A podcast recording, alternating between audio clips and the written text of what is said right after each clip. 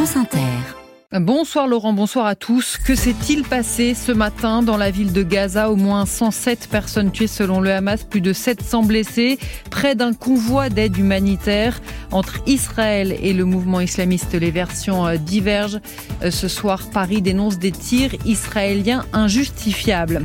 L'actualité, c'est aussi l'ouverture du procès de l'attentat de Strasbourg qui avait fait 5 euh, morts en 2018 sur le marché de Noël. Le rapporteur spécial de l'ONU qui épingle la répression policière sur la ZAD de l'A69 dans le Tarn. Et puis on rejoindra Stéphane Capron à la fin du journal. Il est à Montpellier pour le palmarès des 31e victoires de la musique classique. Les États-Unis réclament une enquête. Le Conseil de sécurité de l'ONU se réunit à huis clos en ce moment et Ankara dénonce un crime contre l'humanité après la distribution d'aide qui a tourné au cauchemar aujourd'hui à Gaza, dans la ville de Gaza. L'armée israélienne est accusée d'avoir ouvert le feu sur la foule affamée. Elle parle d'une menace, d'une bousculade. Que s'est-il passé? Que sait-on euh, à cette heure, Thibault Lefebvre? Eh bien, les images sont terribles. Il fait encore nuit. Des centaines de personnes s'arrachent des sacs d'aide humanitaire. On entend des tirs d'armes automatiques dont il est impossible d'établir la provenance. Quelques heures après, les premières vidéos de corps sans vie au sol sont diffusées sur les réseaux sociaux. Le Hamas parle de massacre et accuse les soldats israéliens d'avoir tiré à balles réelles sur une foule affamée. L'armée de l'État hébreu a publié dans l'après-midi ses premières conclusions. 30 camions sont entrés, selon elle, à Gaza par le point de passage de Kerem Shalom. C'est au sud du territoire ils se sont ensuite dirigés vers le nord, la zone la plus démunie de l'enclave. Le drame se serait alors déroulé en trois temps. D'abord, à l'arrivée dans la ville de Gaza, les camions sont pris d'assaut. Des dizaines de personnes seraient mortes piétinées dans l'immense bousculade. Peu de temps après, le convoi est attaqué par des hommes armés. Et puis la foule se serait ensuite approchée de soldats israéliens qui auraient d'abord tiré en l'air pour les dissuader d'avancer avant de viser les jambes des plus agressifs. Une dizaine de civils, selon l'armée, auraient été touchés.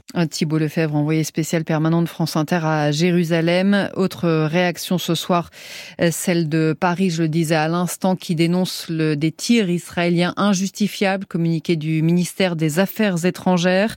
Le président colombien Gustavo Petro dénonce un génocide et annonce suspendre l'achat d'armements fabriqués par Israël, l'un des principaux fournisseurs du pays d'Amérique du Sud, tandis que Joe Biden, le président américain, juge désormais improbable la conclusion d'un cessez-le-feu d'ici lundi. L'actualité, euh, c'est aussi euh, en France. C'était le 11 décembre 2018, le soir, sur le marché de Noël de Strasbourg, le plus grand de France. Cinq personnes tuées froidement par balle. Deux jours plus tard, l'assaillant shérif Shekat était à son tour abattu par la police. Cinq ans plus tard, donc aujourd'hui, quatre hommes ont comparu ce matin devant la cour d'assises spéciale de Paris pour un procès qui va durer cinq semaines. Ils sont soupçonnés d'avoir aidé le terroriste à concrétiser son projet d'attentat. Mais un seul, Charlotte Piré, est poursuivi pour des actes à caractère terroriste. Ils sont trois à comparaître libres, invités à s'avancer à la barre. Derrière eux, sur les bancs de bois, les victimes. 208 à s'être constituées partie civile. C'est à elle que l'un des accusés s'adresse tout d'abord. Toute ma tristesse va pour les victimes, assure cet homme de 34 ans. Je n'ai rien à voir avec ces idées terroristes. Je n'ai rien à voir avec toute cette histoire, assure quant à lui un deuxième accusé. Je ne comprends même pas pourquoi j'ai été en détention. À ses côtés, son frère lâche. Moi, j'ai juste donné un numéro de téléphone sans savoir ce qui allait se passer et je me retrouve accusé de ça, quoi?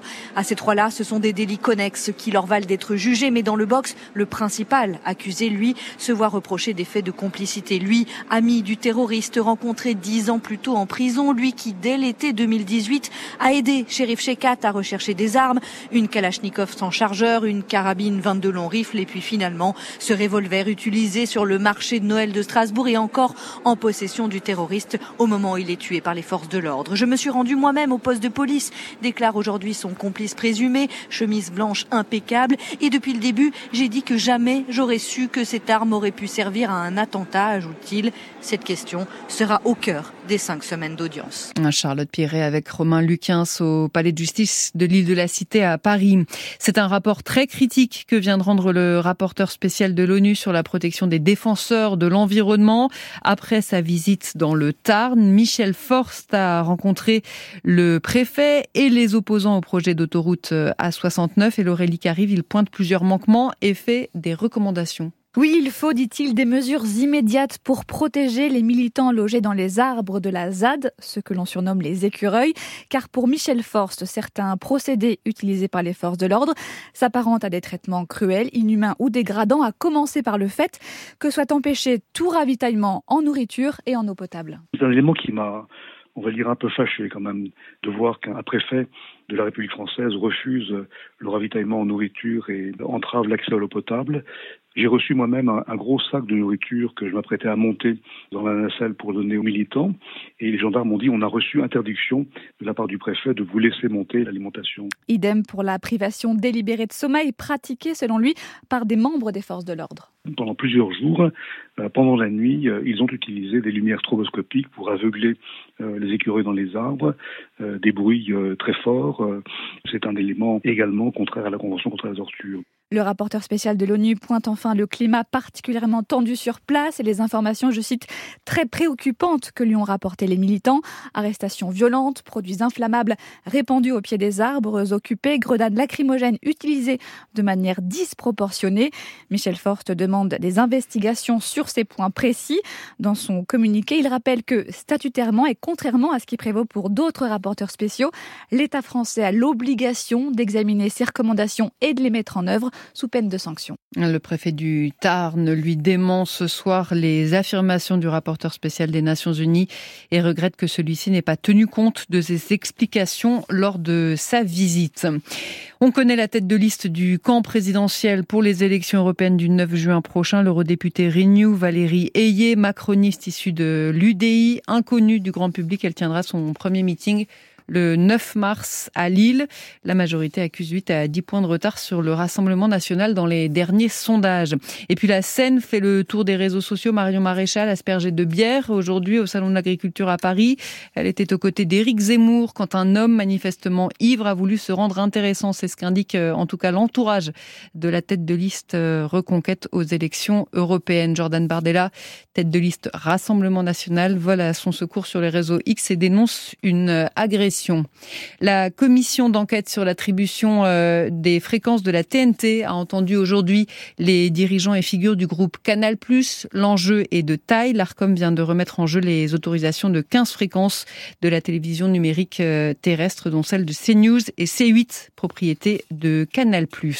Les députés reconnaissent la responsabilité de l'État dans le scandale du chlordécone, ce pesticide interdit en France, mais utilisé dans les bananeraies des Antilles jusqu'en 1993 après l'adoption en première lecture d'une proposition de loi euh, socialiste. Elle doit maintenant être examinée au Sénat.